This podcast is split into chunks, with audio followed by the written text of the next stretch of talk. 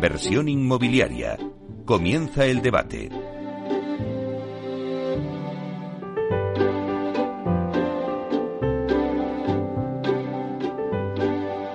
Esta sintonía que escuchamos nos anuncia el tiempo del debate y hoy vamos a hablar de lo que están haciendo las compañías inmobiliarias en bolsa para preservar el valor de sus activos. Hemos empezado el 2021 y hay dos palabras que se repiten constantemente en el sector. Una de ellas es incertidumbre y la otra prudencia. Vivimos en un momento de gran incertidumbre que contrasta con uno de los atributos que tiene el sector inmobiliario, que es su capacidad de proteger las inversiones a medio y corto plazo o largo. Por eso hoy en nuestro debate queremos hablar con expertos en esta materia para que nos expliquen cómo ese valor refugio en una inversión inmobiliaria sigue vigente en estos momentos y cómo se adapta a este nuevo contexto que tenemos de incertidumbre provocado por el COVID. También vamos a ver eh, con nuestros expertos eh, en el debate cómo ha arrancado el año 2021 en bolsa, el 2020 acabó con la fusión entre Unicaja y Liberbank en el sector financiero y en el 2021 pues ha sido protagonista el sector inmobiliario con la fusión entre Neynor y Coavit. Bueno, pues a raíz de esta fusión empiezan a surgir de nuevo rumores de operaciones corporativas. Vamos a ver si nuestros eh, ponentes en el debate pues están de acuerdo en ello o no es algo puntual o, seguirá habiendo concentraciones. Bueno, pues para hablar de todo ello contamos con nosotros con Hernán San Pedro, que es director de Relaciones con Inversores y Comunicación Corporativa del AR España, con Fernando Ramírez, que es director de Relaciones con Inversores de Merlin Properties, y con Juan Carlos Calvo, que es director de Estrategia y Relación con Inversores de Metrobacesa. Así que sin más, voy a dar paso ya a, a tenerles con nosotros y a que nos cuenten un poco. Vamos a empezar por Hernán, Hernán San Pedro. Buenos días, Hernán. ¿Qué tal, Meli? Buenos días, buenos días a todos tus oyentes. Bueno, pues un placer que estés con nosotros, Hernán, en este, en este debate tan interesante. Eh, me gustaría hacer una ronda por cada uno de vosotros y para que me expliquéis un poquito, eh, bueno, cuál es la situación que viven en estos momentos vuestras compañías en bolsa y también la pregunta que también he hecho un poco en el aire de cómo veis el arranque del sector en bolsa en 2021 tras la fusión de Neynor y Quad. Vamos a ir pasando por los tres. Empezamos contigo, Hernán. Fenomenal, Meli. Muchas gracias. Eh, felicitaros el año a todos, aunque ya estemos a, 21 de, enero. A ver, venimos de un año 2020 malo en bolsa eh, a raíz de la pandemia que desgraciadamente estamos viviendo. Si recuerdas, si recuerdan los oyentes, en marzo de 2020 a raíz del primer eh, decreto de estado de alarma y del confinamiento total que vivimos, la bolsa sufrió una bajada importante que luego se ha ido recuperando pues eh, al hilo fundamentalmente de noticias positivas más desde el punto de vista sanitario que desde el punto de vista macro. en noviembre mm, empezaron ya a tenerse las noticias, las primeras noticias sobre vacunaciones y sobre eh, permisos y resultados positivos de diferentes eh, laboratorios con, vacunas anti-COVID. Ah, y a partir de ahí, pues empezó la bolsa a recuperarse un poco. Principio de este año, pues en nuestro caso, pues eh, moderado, moderadas alzas. Al cierre del viernes pasado habíamos subido un 4%. Y sí que es cierto que queremos ver quiero ver eh, una eh, clara eh, un claro atractivo de estas compañías en bolsa. Mm, a poco que las noticias son medianamente positivas, las compañías repuntan, aunque luego pues otras noticias pueden hacer que tengamos una mayor volatilidad. Es decir, que moderado optimismo en el inicio del año en términos bursátiles. Las compañías venimos de precios que desde luego no valoran para nada el importe de nuestros activos y, en mi opinión, vamos a ir viendo cómo a medida que las noticias eh, sobre la pandemia puedan ir siendo más positivas, las compañías irán recuperando eh, progresivamente el valor que esta pandemia pues nos ha ocasionado.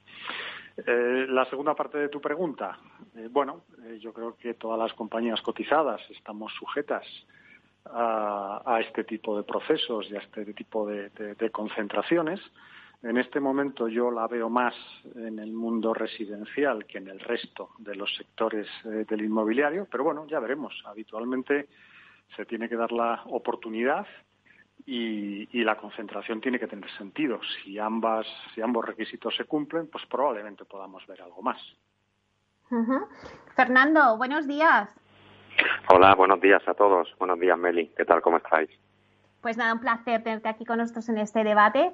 Eh, estamos haciendo una ronda por todos los ponentes que están hoy en el debate. Eh, nos ha contado un poquito su opinión Hernán. Cuéntanos un poquito también eh, vuestra opinión, Fernando, de qué situación vive en estos momentos vuestra compañía Merlin en bolsa y cómo veis ese arranque del sector también en bolsa tras la fusión de Neynor y Coavit. Pues eh, bueno, el, curso académico, como quien dice, acaba de comenzar. Eh, yo creo que para poder tener una eh, visión de por dónde pueden ir los tiros este 2021, pues hay que mirar al 2020, porque bueno, pues al final esto es un tema de tendencia, de que lo que sube baja y lo que baja sube. 2020 mm, lo que ha ocurrido es, mm, bueno, pues para el sector inmobiliario cotizado español ha sido un año malísimo, el peor históricamente desde el nacimiento de, de todos nosotros, que más o menos mm, nacimos a la misma vez, los niños tenemos todos la misma edad, más o menos eh, llegamos al mercado en el entorno de, de 2014. Eh, pero bueno, no tiene su explicación y su explicación es que si, si se miran a los flujos de capitales, sobre todo del dinero institucional, que es en definitiva el que el que mueve las bolsas, en mundiales ha habido un flujo de capital geográficamente eh, por la explosión de la pandemia hacia eh, pues eh, bolsas que se entiende que, dan un grado de seguridad mayor al inversor institucional y ha salido dinero de Europa y ese dinero ha fluido fundamentalmente a las bolsas de Estados Unidos y a las bolsas de Asia. En concreto, Japón pues ha tenido un año muy bueno cuando llevaba años de, de donde ha estado bastante dormido. Eh, dentro de Europa, además, si ha habido una salida de dinero hacia otros países, eh, España ha sido el más perjudicado. Es decir, que de donde más dinero ha salido en bolsa el año pasado, mm, de toda Europa, ha sido de eh, España. Y si después seguimos mirando hacia abajo y lo vemos sectorialmente dentro de la bolsa española, el real estate ha contado con poco favor por parte del inversor, cosa que resulta curiosa porque, como bien apuntabas al principio, eh, pues es un perfil de riesgo-retorno muy equilibrado y normalmente este sector ha tenido un comportamiento de valor refugio. Pero esa ha sido la realidad y esa realidad, lo tocaremos durante el debate, pues tiene que ver ya eh, con temas más de negocio fundamentales, que es todo este ruido alrededor de, eh, bueno, pues la irrupción del comercio online y cómo afecta a la venta del retail física y la llegada del teletrabajo y cómo afecta a la huella y al consumo de una oficina eh, física y, real, ¿no? Eh, 2021, bueno, pues ha comenzado ligeramente al alza, pero eso, mm, por ahora, mm, yo lo atribuyo más bien a, pues eso, a que el año pasado eh, el descuento al que llegamos a cotizar todas las compañías cotizadas con respecto al valor real de nuestro activo pues eh, fue muy muy significativo. Y además se da una eh, asimetría entre lo que está ocurriendo en los mercados públicos cotizados en cómo nos valoran los accionistas institucionales y lo que ocurre en el mercado privado. Por entendernos a nosotros el mercado nos está valorando pues el metro cuadrado castellana como nunca lo hemos tenido valorado eh, pues en los últimos o como nunca está valorado eh, en los últimos 10, 15 años, incluyendo datos históricos que tenemos pues de Testa, ¿no? que es una compañía que lleva operando en el mercado 40 años y que nosotros adquirimos. Y sin embargo, las transacciones que todavía existen en el mercado privado, cuando se vende un edificio de oficina en castellana, el precio sigue siendo de máximo histórico. Es decir, que hay una clara mm, asintonía entre lo que eh, es la valoración que atribuyen eh, los mercados públicos a nuestro negocio y la de los mercados privados lo cual pues invita a pensar que, como bien decía Hernán, pues eh, el año debería ser bueno porque realmente eh, estamos muy baratos, estamos muy baratos a los ojos del inversor institucional. Juan Carlos, bienvenidos a Inversión Inmobiliaria. ¿Qué situación vive en estos momentos Metro Acesa en bolsa y dándos una valoración de cómo ves el arranque del sector en bolsa en 2021? Pues bueno, tras la noticia de esa fusión entre Neynor y Coavit. Hola, muy buenos días, Meli. Pues nada, que estoy encantado aquí de, saludaros y, de estar con, los compañeros de tertulia y, con todos los oyentes. Pues bueno, Metrobacesa, muy ilusionados con este año porque yo creo que empezamos con un, punto de partida fácil de batir. Después de que el año pasado nuestras acciones cayeron mucho, eh, más que más que el IBEX y más que otras compañías del sector. Sector eh, mm, tiene buenas expectativas eh, porque yo creo que si algo ocurrió en el año 2020 es que, con el COVID había la sensación de que quizás podría desaparecer la demanda de vivienda, bajar precios de la vivienda, etcétera, cosa que no ha ocurrido. Y, y, aunque todavía hay gente que sigue pensando que eso puede ocurrir, eh, nuestra opinión es que los precios de la vivienda van a estar bastante estables a lo largo del año 21 y que a medida que pues, vayamos dejando atrás el COVID, etcétera, eh, pues, eh, pues vuelva a reactivarse la, la demanda y, las expectativas del sector. Y yo creo que un ejemplo de ello es también esa operación corporativa que se ha dado recientemente entre Neynor y, y Coavit, eh, en el que, bueno, pues no deja de ser una cierta apuesta a que continúa yendo hacia adelante el sector y con buenas expectativas. Y, y bueno, yo creo que esa operación corporativa, pues eh, también habría que circunscribir un poquito la situación concreta de las dos compañías. Yo creo que Neynor tenía mucho interés en, en comprar suelo eh, después de varios años sin comprar suelo y, y Coavit en una situación financiera quizás un poquito más delicada, pues eh, le venía bien tener un socio un poco más eh, un poco más estable financieramente. Aunque la verdad es que yo creo que no necesariamente esto supondrá un detonante para más operaciones corporativas eh, en, próximos meses. Eh, ahí, ahí, discrepo con lo que opinan algunos algunos artículos que he leído en prensa recientemente yo creo que no, no lo veo tan probable. Pero bueno, no deja de ser una forma de indicar que, que, que, sigue habiendo inversores y, eh, eh y compañías interesadas en seguir eh, invirtiendo en el sector porque tiene, tiene buenas expectativas. Eh, yo creo que injustamente, eh, pues eh, yo creo que este año lo, de, lo que deberíamos ver es una recuperación uh, paulatina de, del precio de la acción a medida un poco que se vaya viendo que, se recupera la situación del mercado de, de demanda de vivienda y que, y que, se van cumpliendo objetivos de entregas, de ventas, etcétera. Eh, así que con, mucha ilusión de que, vaya mejorando a lo largo del año.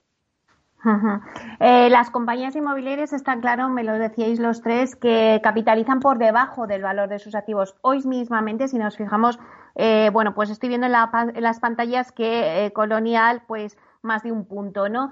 Eh, yo me gustaría que me respondierais cuánto se debe esta, esta capitalización por debajo del valor de los activos, cuánto se debe al COVID y cuánto a la propia madurez del ciclo inmobiliario. Antes nos comentaba un poquito también, Fernando, pues a qué se puede deber este castigo. Y también yo os pregunto si seguirán bajando las valoraciones a medio plazo. Si queréis, vamos por orden. Hernán. Pues eh, gracias, Meli. Efectivamente, yo creo que es obvio que las compañías del sector inmobiliario estamos en estos momentos cotizando con descuentos importantes frente al valor real de nuestros activos. E insisto en el adjetivo, valor real de nuestros activos. Es decir, cuando hablamos de descuento, hablamos de que la cotización en bolsa difiere de lo que los expertos del sector inmobiliario dicen que valen cada una de las carteras de las compañías que estamos en este, en este sector. Dice un refrán popular, eh, ya antiguo, que solo el necio confunde valor con precio. Y son dos cosas diferentes. Es decir, la bolsa marca un precio, los expertos del sector inmobiliario marcan el valor real que tienen los activos, uh, que en estos momentos, pues como decíamos, eh, difiere mucho. Eh, ¿Cuánto de ese descuento se debe a COVID y cuánto se debe a la madurez del ciclo inmobiliario en estos momentos? Pues bueno, acudamos a, lo que ha ocurrido. En diciembre de 2019, cuando todavía eh, COVID no, no, tenía una presencia en el mercado bursátil eh, como la que tiene ahora y con la repercusión que tiene ahora y con los efectos que tiene ahora, las valoraciones de los activos inmobiliarios ya crecieron o muy poquito o bajaron eh, un poco. Eso quería decir pues que el ciclo inmobiliario ya estaba muy maduro. Es decir, eh, diciembre de 2019 ya supuso eh, no el final del ciclo inmobiliario, sino la madurez del ciclo inmobiliario. ¿Qué pasó en junio? Bueno, pues en junio lo que pasó es que frente a a muchos agoreros que decían que los activos iban a bajar una barbaridad, pues bajaron muy moderadamente. si atendemos a los informes que publicaron los distintos expertos del sector sobre los distintos eh, portfolios de las compañías del sector inmobiliario, pues eh, había bastante efecto yield y poco efecto en, en, net operating income, en rentas. Es decir, que tendríamos que decir que en junio de 2020 el efecto fue más por madurez de ciclo que por efecto del COVID. ¿Qué va a pasar ahora cuando las compañías presenten resultados o presentemos resultados y presentemos valoraciones a cierre del ejercicio 2020? Pues yo creo que pasará algo parecido. Es decir, vamos a ver descensos moderados, por no decir muy moderados, eh, donde el efecto COVID tendrá un impacto algo menor que el efecto yield, que el efecto de madurez del ciclo.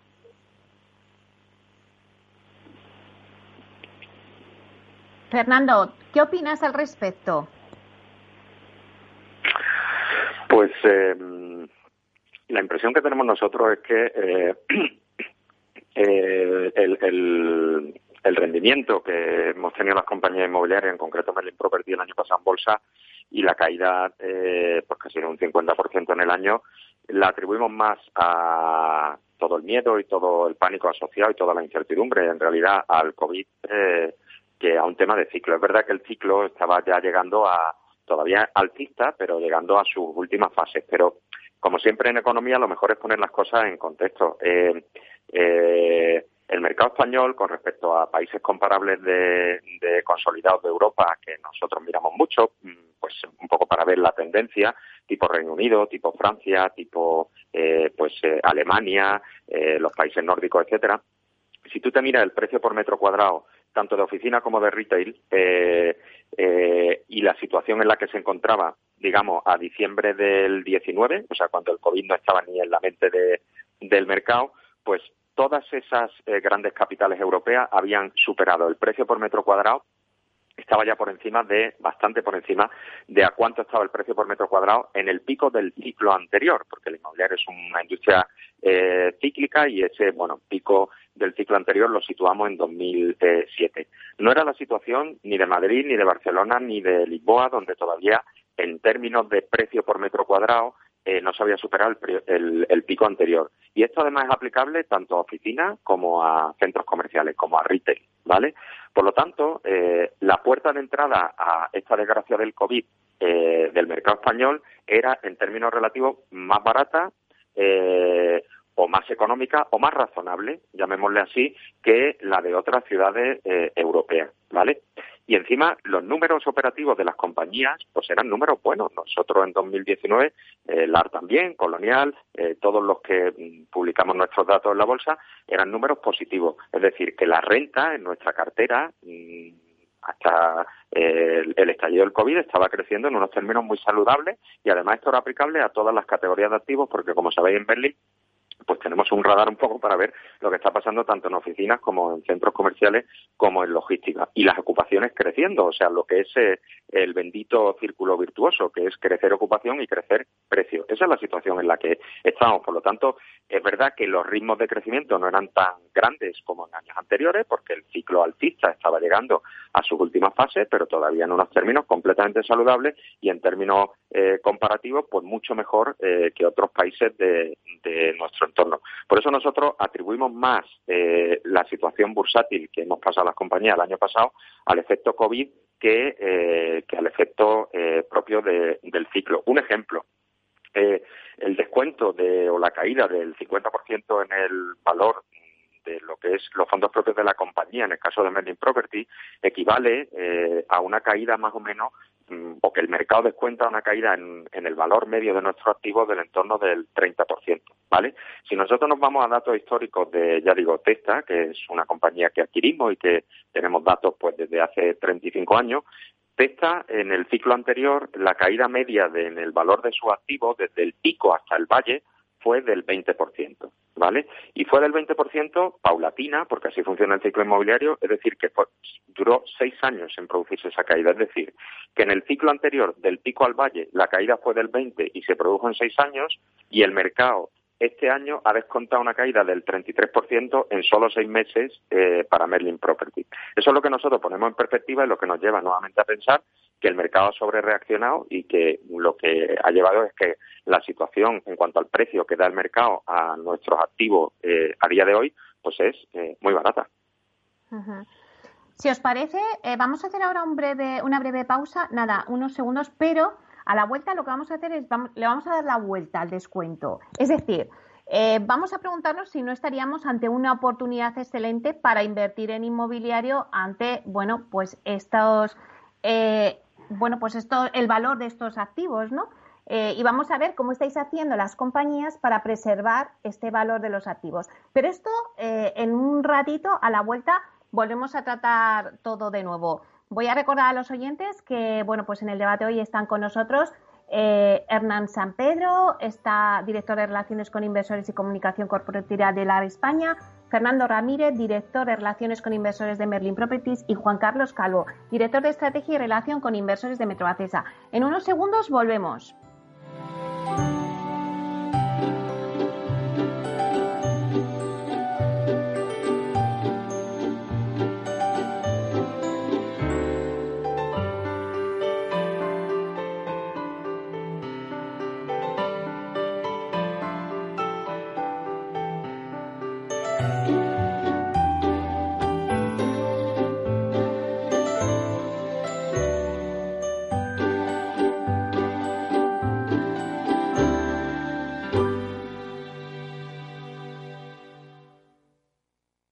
¿Sabes que Renta 4 Banco ofrece más de 5.000 fondos de inversión? ¿5.000? Yo con una oferta tan amplia no sé ni por dónde empezar. Empieza por Selección 50 nuestros expertos analizan toda la gama seleccionando los 50 fondos con mayor potencial, sus fondos favoritos. Entra en r4.com o acude a tu oficina más cercana e infórmate de nuestra selección 50. Construye tu cartera de fondos fácilmente, como un experto. Renta 4 Banco, tu banco especialista en inversión. ¿Quieres anunciar tu negocio en la radio? Entra en el clubdelaradio.com. La compra es online, pero no os vamos a negar que nos encanta que nos llaméis. El teléfono, olvídate, no te vas a acordar. Entra en el clubdelaradio.com. Tu audio y tu campaña de una forma sencilla y rápida. Contrata anuncios en radio al mejor precio. elclubdelaradio.com.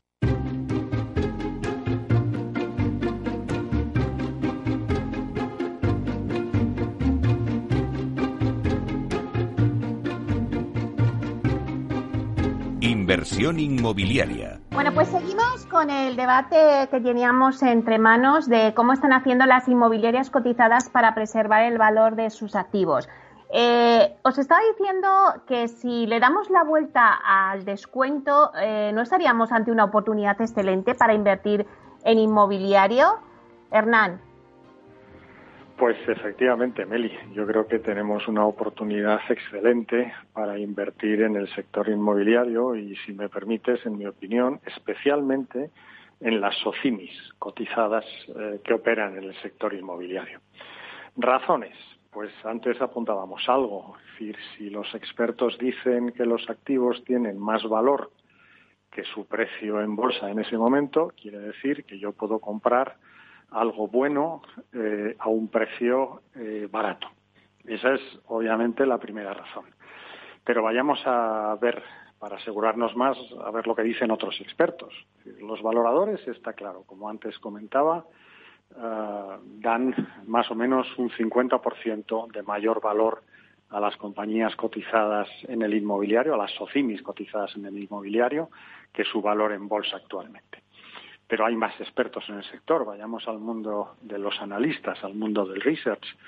El, potencial de revalorización que otorgan los analistas del mercado a estas compañías cotizadas es también del 50%. Luego coinciden los eh, expertos del mundo del análisis con los expertos del mundo de la valoración. Es decir, estas compañías, por ejemplo, pues eh, la de España, yo creo que Fernando luego comentará, pero a Merlin le ocurre algo parecido, valen como mínimo un 50 más, un 50% más de lo que están eh, cotizando en bolsa. Pero luego además hay otras razones. Es decir, cuando hablamos de las OCIMIS del mercado inmobiliario, sobre todo las que están en el, en el mercado continuo. Estamos hablando de compañías que otorgan una profesionalización a la gestión de los activos que tienen enorme. Son compañías con una transparencia y unas buenas prácticas incuestionables. Es decir, podríamos hablar de reconocimientos, de premios, de prácticas y seguramente tendríamos para un programa eh, completo. Em, son compañías que impulsan claramente la sostenibilidad. Y luego, además, son compañías que pagan un nivel de dividendos eh, muy por encima de la media española. Luego nos encontramos eh, también tirando de otro refrán con algo bueno, bonito y barato. Estamos claramente ante una oportunidad de invertir en los mejores activos del sector inmobiliario, que son precisamente los que tienen estas SOCIMIS, que gestionan de forma profesional, con transparencia y sobre todo con una gran rentabilidad por dividendo. Si las tenemos a buenos precios, oportunidad. ¿Qué piensas tú, Fernando? Es una oportunidad, como hablamos. Pues eh, la verdad es que Hernán lo ha contado también, que poco tengo que añadir, pero que esto es una combinación de una serie de factores, todos los que él ha mencionado, eh, que efectivamente, oye, pues eh, como dice el proverbio chino, ¿no? Una crisis, eh bueno, no, es un proverbio, es como ellos traducen la palabra, para ellos la crisis es un momento de oportunidad. Y esa es la realidad eh, aplicable a la bolsa española en términos generales, porque es la que ha tenido un daño, un efecto más severo, como comentaba anteriormente, de, dentro de lo que son países de nuestro entorno y en concreto pues el sector inmobiliario. Nunca hemos cotizado un descuento con respecto al valor real de nuestros activos de esta magnitud con lo cual, puesto eso en perspectiva, pues lleva a pensar que, que, nunca hemos estado tan baratos, por entendernos en términos coloquiales, nunca hemos estado tan baratos. Y eso, el otro lado de la moneda, es que nunca hemos ofrecido tanta rentabilidad, tanto por dividendo como por flujo de caja. Nosotros cuando hablamos con los inversores nos preguntan, oye, eh, eh, decirnos algo para convencernos. Bueno, pues eh, decirnos algo para convencernos es mirar los fundamentales del negocio, unos balances de situación sólidos, eh, una posición de liquidez eh, envidiable y una capacidad de afrontar la tormenta eh, con una fortaleza extraordinaria. Ocurre además que todavía, sobre todo esto no tanto en el institucional, pero en el inversor más minorista, eh, sigue teniendo un poco en la cabeza el, recuerdo de la pesadilla que fue la caída del sector en el 2007, donde el endeudamiento se llevó por delante a todo el sector inmobiliario. Pero de esa lección ya aprendimos las poquitas que cotizamos a día de hoy y tenemos toda autoimpuesta un nivel de endeudamiento muy bajo, muy prudente, por, por dar una cifra, o sea que todas estas compañías que desaparecieron en el ciclo anterior, cotizadas y donde verdaderamente mucho inversor minorista perdió mucho dinero, eh, operaban con unos niveles de endeudamiento del 80, el 90% y además sobre activos improductivos, sobre suelo, activos que no producen cash flow, etcétera. Eh, nosotros todas operamos en el entorno del 35, el 40, 42% con niveles autoimpuestos estatutariamente y además sobre activos que producen flujo de caja diariamente. La rentabilidad que Merlin da a día de hoy de flujo de caja nunca la ha dado en los seis años de historia que lleva en bolsa a los precios actuales, que se sitúan en el entorno del 7%. Bueno, pues son elementos y números ¿no? que están ahí, son números reales eh, que llevan a, invitan a pensar que el momento, oye, pues eh, si se tiene un mínimo de arresto y con una ponderación del riesgo adecuada y una set allocation adecuado, es un momento estupendo para, para entrar en el sector. Juan Carlos, ¿y cómo está haciendo Metrovacesa para preservar el valor de sus activos? Bueno, lo primero es asegurarnos que, eh, que, podemos aguantar o que hemos podido aguantar los meses malos de, la crisis desde el punto de vista financiero sin, sin tensiones financieras, eh, una estructura de balance muy saneada, muy poca deuda, eh, incluso pues eh, bueno pues eh, preservando caja y, y digamos eh, Em, retrasando algunas inversiones eh, que no son imprescindibles para, para, para asegurarnos tener caja suficiente por si en los meses de crisis se alargaban más de lo previsto. Eso al final, eh, bueno, pues de momento eh, ha, servido muy bien para dar la seguridad de que no tenemos que, que, recurrir a medidas dilutivas en el valor como, como mm, podría ser el caso de tener que vender activos a derribo o de hacer una ampliación de capital en un momento de debilidad. Eso no, ocurre en, en nuestro caso y, y entonces es básicamente asegurarnos de que, de que encontramos clientes y mercado para nuestras promociones en marcha, que, que sí lo estamos consiguiendo y como decía antes, en la segunda mitad de año hemos recuperado el ritmo de ventas de vivienda que teníamos antes del COVID y, y en algunos otros casos, pues, eh, bueno, pues no lanzándote a la piscina a, iniciar proyectos que hasta que esté la situación un poco más clara eh, y que estemos más cómodos de que el proyecto va a tener éxito. Entonces, básicamente una estrategia de preservación de, valor en lo que tenemos en curso y de, los proyectos a avanzar en los siguientes meses y, trimestres. Eh, Hernán, Fernando, em, antes habláis de Socimis. Eh, os quería preguntar, ¿el anunciado nuevo gravamen de las Socimis eh, podría suponer un gran perjuicio para el sector? ¿Se podría resentir el interés, por ejemplo, de los fondos institucionales internacionales por España? ¿Corremos el riesgo de una recaída sectorial, Hernán? Delicado, Meli, porque tiene dos facetas eh, en, el análisis muy diferentes. Vamos a ver, si hablamos de cuál es la repercusión real de esta medida, recordamos que la medida es grabar con un 15% el beneficio no distribuido por las OCIMIS. Si lo que analizamos es el impacto real sobre nuestras compañías de esa medida, pues es un, impacto eh, tendente a cero o sin impacto, porque eh, el 15% de lo no distribuido, teniendo en cuenta que la obligación es distribuir un 80%, sería un 15% sobre el 20% restante y sería mínimo. Pero es que además las compañías del continuo estamos repartiendo el 100 o por encima del 100% de lo exigido. Luego el impacto, digamos, para la propia compañía, pues es eh, mínimo, por no decir nulo. Pero la cuestión no es esa.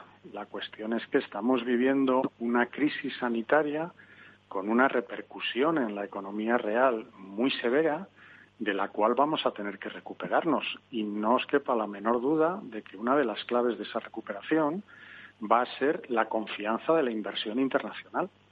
Y la inversión internacional, cuando ve que se le cambian las reglas del juego a mitad del partido, pues tiende a huir de ese mercado. Es decir, eh, crea inseguridad jurídica y crea inseguridad jurídica además para luego obtener eh, unos teóricos eh, rendimientos vía tributación muy, muy exiguos. Yo creo que es mucho más importante mantener la seguridad jurídica que mantienen otros 70 países en sus regímenes SOCIMIS o REITs, que es como se llaman en, terminología anglosajona, es mucho más importante eso que el exiguo eh, poder recaudatorio que esa medida pueda tener.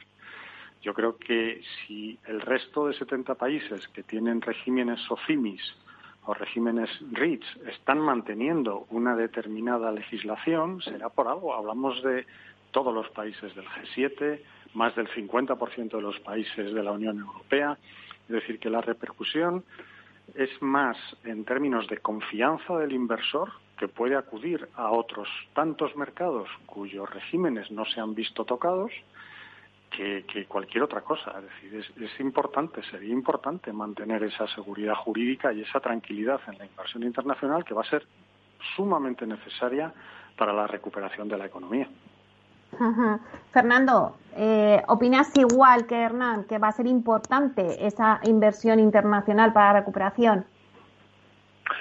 Sí, es, eh, nuestra opinión redunda en lo mismo, es eh, generalizada en el sector. Al final, eh, bueno, pues eh, esta medida sobre todo lo que genera es incertidumbre e inseguridad en el inversor institucional, que es bastante cuadriculado y que, bueno, no está acostumbrado a que, como decía Hernán, le cambien las reglas del partido a mitad de juego. Eh, bueno, es una medida legítima, oye, la política funciona así. Eh, nosotros pensamos que conceptualmente no, no nace de una forma adecuada, porque bueno, en el mundo de la tributación pues es normal que haya momentos en que haya que hacer un esfuerzo mayor y la tributación suba, un esfuerzo menor, la tributación baja, etcétera, pero que el régimen de la SOCIMI eh, eh, nace para que la tributación se produzca en el perceptor del dividendo, porque estamos obligados a distribuir el 80% del dividendo, del beneficio en forma de dividendo.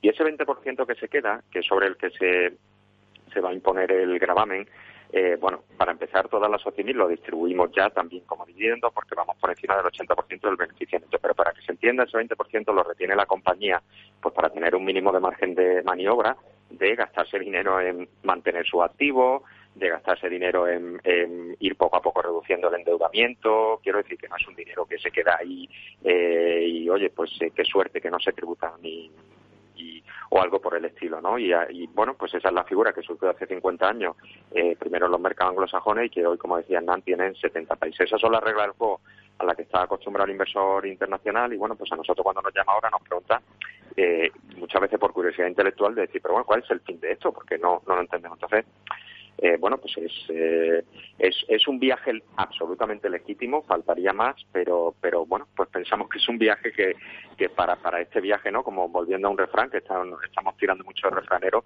pues no hacen falta estas alforjas. Conviviremos con ellos y bueno, pues al final, oye, es nuestra labor y nuestra obligación el convencer y educar al inversor internacional que bueno, que esto obedece pues a una coyuntura concreta y que tampoco es el fin del mundo ni muchísimo menos y ya está que, el partido se sigue jugando. Eso en eso estamos. Bueno, yo creo que ha quedado bastante claro.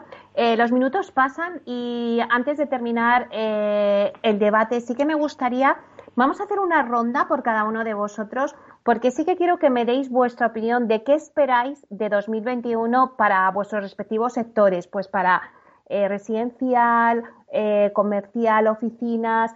Eh, sí que me gustaría que me dijerais también cuáles serían los plazos de recuperación de esa normalidad cada uno en vuestro sector, ¿no? si os parece bien, empezamos primero con Juan Carlos. Juan Carlos, ¿cuáles serían los plazos de recuperación de la normalidad en el sector residencial, que es la actividad de Metro Acesa? Bueno, pues en, en, parte de la actividad podríamos decir que ya se ha recuperado. Es decir, yo creo que la demanda de vivienda de primera de primera vivienda eh, en las principales ciudades está prácticamente de vuelta a, niveles pre-COVID. Lo que sí que está sufriendo muy claramente es la demanda eh, de segunda residencia, especialmente de extranjeros en zonas como Costa del Sol, que depende sobre todo de que los extranjeros puedan viajar a, estos sitios y le entren ganas de comprar una vivienda. Esto, pues, eh, lógicamente, yo creo que los primeros meses de este año seguirá estando muy débil hasta que, pues bueno, se reanimen de nuevo las eh, y se permitan los viajes internacionales y que puedan venir los clientes y los turistas extranjeros que probablemente pues podrá ser alrededor del verano previsiblemente, ¿no? Eh, luego hay otro segmento de, nuestra actividad que es muy importante, que es la demanda institucional, eh, con dos vertientes. Una es eh, inversores que nos compran un proyecto para dedicarlo al alquiler, que esto ha tardado un poco más lentamente en recuperarse la demanda, pero también estamos viendo, de hecho ya se han anunciado varios deals en el sector en lo que va de año, yo creo que será algo que irá aumentando peso a la medida que, avanza el año. Eh, pero que lógicamente necesita un poquito más de, confianza en la situación económica general, etcétera.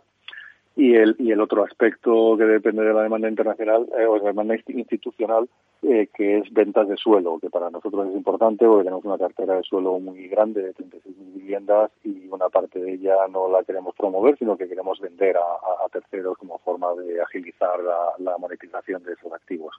Entonces, eh, esta, esta vertiente yo creo que depende en parte de eso, de que recupere un poco la, el contexto económico, que el tema del COVID vaya mejorando, las vacunas funcionen, y eso yo creo que, que quizá los primeros meses del año todavía estará algo delicado y que por, previsiblemente alrededor del verano pues ya debería estar totalmente normalizado. Bueno, pues muchísimas gracias, Juan Carlos. Sé que entras ahora mismo a otra reunión y ya te despedimos. Muchas gracias por acompañarnos en este debate. Encantado de haber estado aquí y nada, pues hasta otra ocasión cuando queráis. Bueno, pues acabamos de despedir a, Juan Carlos y sí que me gustaría que Hernán y, Fernando nos dijerais, pues vosotros qué esperáis en 2021 también para vuestros respectivos sectores. Por ejemplo, Hernán, ¿qué se espera ¿no? para el sector de centros comerciales en 2021? Bueno, pues eh, eh, en primer lugar en términos sectoriales, como sabéis, el mundo del retail, de los centros comerciales y de los parques comerciales, pues ha sido especialmente castigado durante los últimos años en términos de descuento y esta crisis sanitaria ha demostrado dos cosas. La primera, la absoluta necesidad de convivencia entre el comercio electrónico y el comercio físico. Ah, parece ya claro que el mundo omnicanal es la fórmula ganadora y ha demostrado también otra cosa y es la resiliencia que han tenido los buenos activos. De tal forma que aquellas compañías que poseemos buenos activos en cartera en el mundo retail, como es el caso de Merlin o como es nuestro caso, deberíamos en 2021 ir viendo poco a poco cómo ese gap entre valor y precio se va, no digo cerrando, pero que empecemos a atisbar cómo el mercado reconoce a las compañías que realmente tienen buena gestión y buenos activos.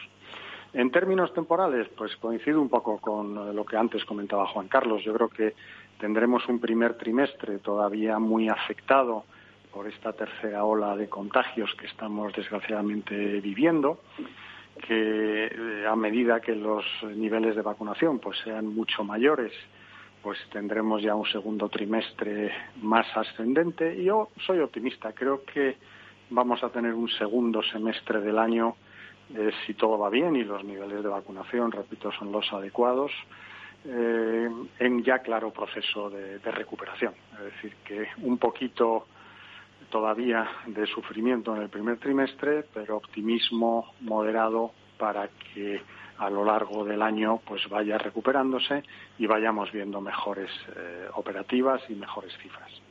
O sea que para el segundo semestre ya las cosas podrían haber eh, tomado otro rumbo, ¿no? Y había más posibilidades. Yo creo que sí. Yo creo que podemos, que ese escenario podría ser eh, muy posible. Fernando, eh, cuéntanos, ¿qué esperáis de 2021 para, bueno, pues vuestro sector, principalmente oficinas, también retail, eh, logística? ¿Cuáles serían los plazos de recuperación de esta normalidad? ¿Estás de acuerdo con lo que decían Juan Carlos y, Hernán? Sí, sí, 2021, eh, bueno, nosotros lo hemos comenzado con optimismo. 2020, el, el 2020 ha sido muy duro, eh, hemos pasado una auténtica eh, travesía por el, por el desierto y oye, pues hemos resistido todas las compañías, lo que nuevamente prueba y evidencia la fortaleza de nuestro balance y de esa forma nos hemos podido solidarizar con, con nuestros clientes, nuestros inquilinos, que al final pues viven de su, de su propia actividad intrínseca. Eh, 2021, mmm, después de un 2020 mm, tan duro, lo afrontamos con optimismo porque va a ser mejor que 2020. Nosotros eh, estamos muy eh, eh, tenemos bastante fe en que los números que va a presentar la compañía en 2021 serán mejores que los del 2020. Yendo ya por sectores, en oficinas, bueno, pues eh, eh, al final en oficinas eh, lo que hay que mirar sobre todo es la actividad intrínseca de tu cartera de arrendatarios y bueno, pues gracias a Dios nosotros tenemos una cartera muy sólida con unos arrendatarios de primer nivel y sobre todo que están expuestos muy poquito a actividades que sí que van a seguir sufriendo en 2021 como pueden ser el turismo, como pueden ser el ocio, etcétera. Ese tipo de inquilinos en nuestra cartera no llegan a pesar ni el 2%. También eh, tendremos que ver cómo acaba todo este debate del, teletrabajo y si realmente pues eso va a llevar a que eh, la forma de trabajar cambie, que es eh, un poco el debate que está ahora mismo en la calle. Nosotros pensamos que no va a ser así, que ahora mismo hay más ruido, más ruido que realidad, pero bueno, eso quedan meses de verlo y sobre todo lo vamos a ver en cuanto realmente se pueda ir al trabajo porque porque el virus haya sido erradicado o desaparecido en su en su mayoría, ¿no?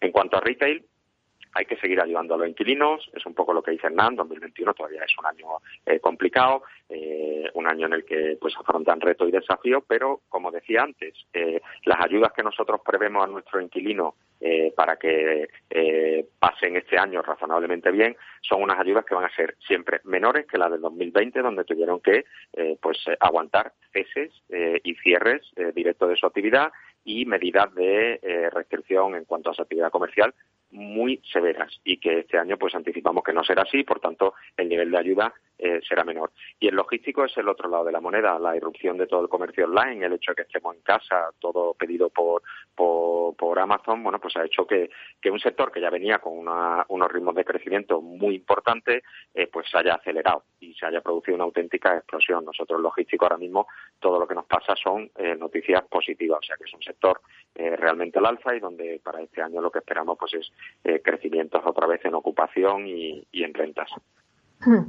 Bueno, pues la verdad es que ha sido un placer teneros a los tres en este debate. Yo creo que habéis dado muchas claves. Sobre todo hemos analizado pues esa cartera de activos de las compañías inmobiliarias eh, en bolsa. Eh, muchísimas gracias, Hernán San Pedro, director de Relaciones con Inversores y Comunicación Corporativa del AR España, por estar aquí. Muchas gracias a vosotros y a todos los oyentes. Meli, un placer, cuando queráis. También muchísimas gracias a Fernando Ramírez, director de Relaciones con Inversores de Merlin Properties. Fernando, un placer también. Lo mismo digo, muchas gracias Meli, muchas gracias a Juan Carlos y a Hernán y sobre todo a todos los que pacientemente nos han estado escuchando por ahí. Bueno, la verdad es que yo tenía algún comentario y me han dicho que era un debate muy interesante, así que creo que os han escuchado atentamente. Y muchísimas gracias también a, a Juan Carlos Calvo, director de Estrategia y Relación con Inversores de Metro que ya le tuvimos de que despedir. Así que muchas gracias a los tres por estar aquí. Mm, seguiremos de cerca la evolución de las inmobiliarias cotizadas en bolsa, pero con ese mensaje que habéis dado positivo de que se puede dar la vuelta y podemos ver una oportunidad. Muchísimas gracias. Gracias a vosotros. Gracias, gracias, muchas gracias. Bueno, y hasta aquí eh, inversión inmobiliaria de hoy.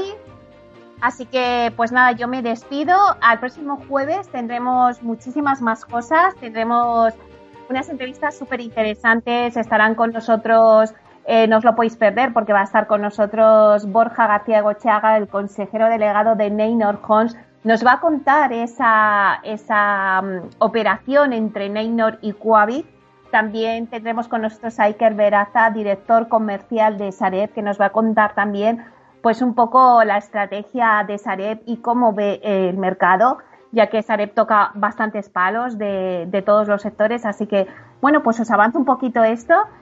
Eh, no os puedo nada más que dar las gracias por estar ahí, que nos escuchéis al otro lado de las ondas. Gracias y gracias por estar ahí y compartir este espacio con nosotros. Gracias también de parte del equipo que hace posible este espacio, de Miki Garay en la realización técnica y de quien les habla, Meli Torres. Les esperamos la próxima semana aquí en Inversión Inmobiliaria. Hasta entonces, que sean muy felices.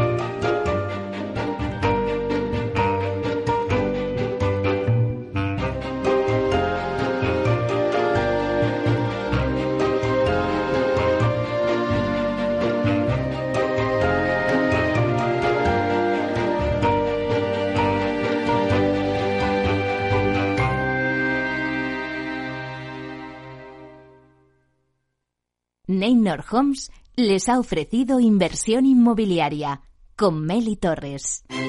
Neynor Homes presenta Inversión Inmobiliaria, cada jueves de 10.30 a 13 horas en Capital Radio, un espacio donde se darán las claves para realizar la mejor inversión en inmuebles y sacar la mayor rentabilidad a sus propiedades. No se pierda su cita inmobiliaria de la semana en Capital Radio.